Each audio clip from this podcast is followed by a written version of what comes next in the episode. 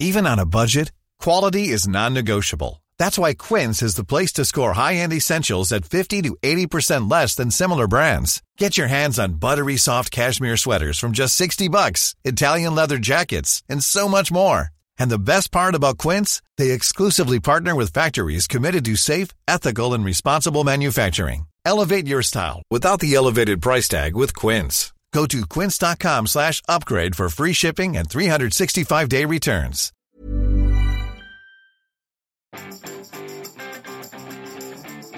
Vous avez survécu au Blue Monday Bonjour, bonjour, bonjour, bonjour, c'est Bertrand, votre coach web. Bienvenue dans ce nouvel épisode du podcast, épisode 308. Et oui, hier c'était le Blue Monday ou officiellement le jour le plus déprimant de l'année. Alors, euh, c'est quoi ce Blue Monday? Bah, C'était en 2005, hein, la chaîne de télévision Sky Travel avait inventé pour une publicité le concept de Blue Monday, de jour le plus déprimant de l'année. Alors c'était une formule mathématique qui a été inventée, hein, on est dans le pseudo-scientifique, hein, euh, voilà très clairement, pour essayer de calculer le, finalement euh, le jour qui est le point de convergence de plusieurs paramètres qui vous sapent le moral. Début de la semaine, un lundi, la météo, le mauvais temps, le salaire du mois qui n'est pas encore tombé alors que vous êtes trop dépensé pendant les fêtes de fin d'année, et déjà déjà l'arrêt des bonnes résolutions.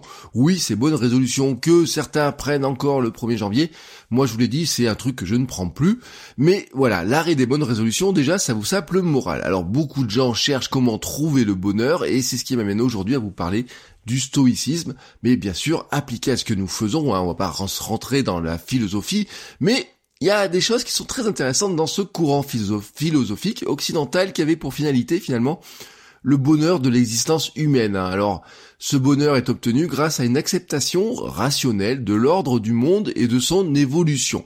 Le principe important du stoïcisme, c'est la distinction centrale finalement entre d'un côté les choses qui dépendent de nous et sur lesquelles nous devons concentrer nos efforts, et d'un autre côté, bah, les choses qui ne dépendent pas de nous, contre lesquelles il est vain de lutter, et que nous devons au contraire supporter et accepter. Alors il y a un principe de détachement. Autrement dit, nous évoluons dans un monde qui évolue et il faut accepter qu'une partie de notre vie ne dépend pas de nous. Nous ne pouvons pas contrôler ni les gens, ni les mouvements extérieurs, ni les autres sociétés, ou finalement ce que font nos concurrents. Et ben finalement, il faut l'accepter. Alors il y a des choses sur lesquelles vous pouvez agir et d'autres non. Elles peuvent vous énerver, mais finalement ça ne changera pas grand-chose de vous énerver contre, à part bah, perdre de l'énergie. Déterminer ce que vous pouvez contrôler ou non est au cœur, au cœur du stoïcisme. Alors, qu'est-ce qu'on fait de tout ça? Eh ben, il faut se dire que agir demande du temps et de l'énergie. Ce sont là nos deux plus grandes ressources. Alors, est-ce que vous devez les mettre sur ce que vous ne pouvez pas contrôler? Finalement, ça serait les gâcher. Est-ce que vous devez vous énerver bah finalement ça serait aussi gâcher finalement ce temps, cette énergie.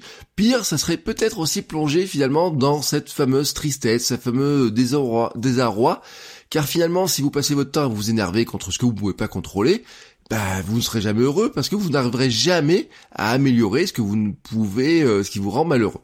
Alors, comment on applique ça à la création de contenu? Bon, bah, tout simplement, on pourrait prendre cette distinction, hein, typiquement dans la création de contenu. En vous lançant, par exemple, dans la création de contenu, qu'est-ce que vous cherchez? Du succès, des visiteurs, des fans, des clients? Euh, vous cherchez peut-être l'approbation ou les applaudissements, ou vous cherchez des remerciements pour tout ce que vous faites? Je mets des points d'interrogation parce que chacun va me dire, bah, je cherche l'un ou l'autre ou quoi que ce soit. Mais finalement, toutes ces choses-là ne dépendent pas de vous.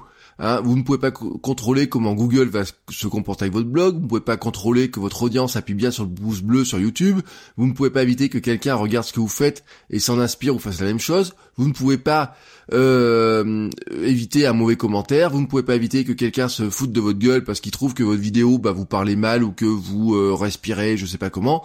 Bref, il y a des choses que vous ne pouvez pas contrôler. Alors ça peut vous énerver profondément, vous pouvez alors râler, pleurer, engueuler votre audience qui ne fait pas ce que vous voulez, porter plainte contre ceux qui vous copient, essayer de changer le monde pour qu'enfin le monde euh, agisse en fonction de ce que vous pensez qui est bien. Mais euh, certes, sur l'instant, vous pouvez trouver que ça vous fait du bien, mais ça ne changera rien au final. Bah surtout changer le monde, hein, c'est compliqué. Mais euh, vous pourriez finalement, et on l'a vu, hein, il y en a qui engueulent leur audience, qui disent mais pourquoi vous aimez pas mes photos sur Instagram hein, C'est scandaleux. Non, ça changera pas grand-chose finalement à tout ça. Alors que faire?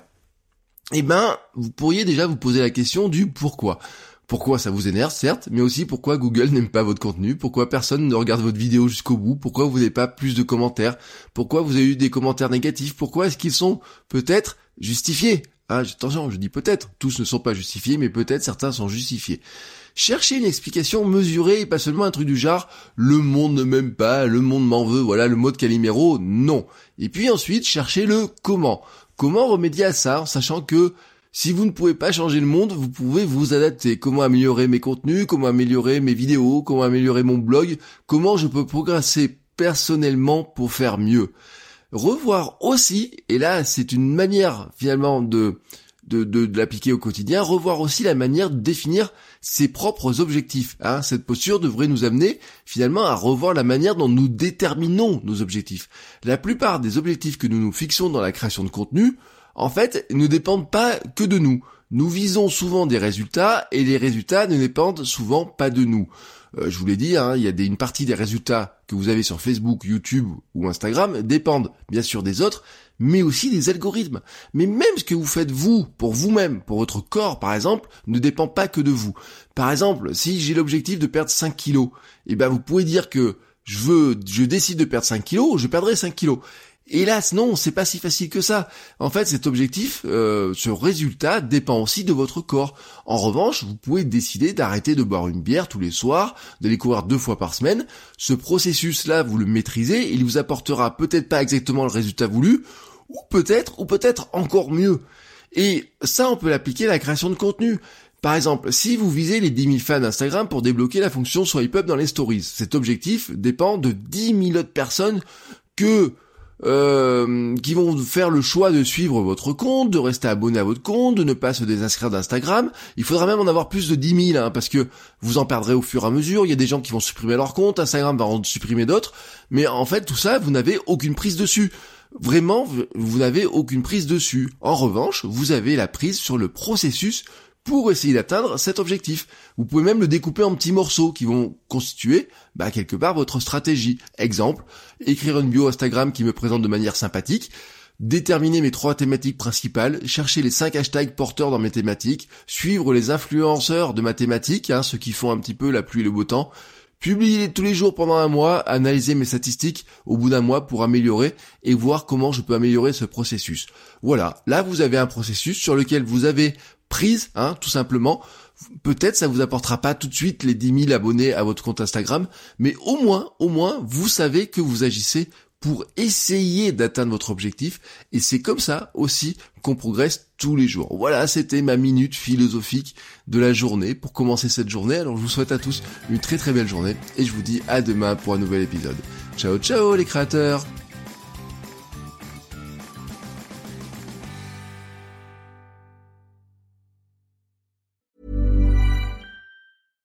Ever catch yourself eating the same flavorless dinner three days in a row? Dreaming of something better? Well, HelloFresh is your guilt-free dream come true, baby. It's me, Kiki Palmer. Let's wake up those taste buds with hot, juicy pecan-crusted chicken or garlic butter shrimp scampi. Mm. Hello Fresh. Stop dreaming of all the delicious possibilities and dig in at HelloFresh.com. Let's get this dinner party started.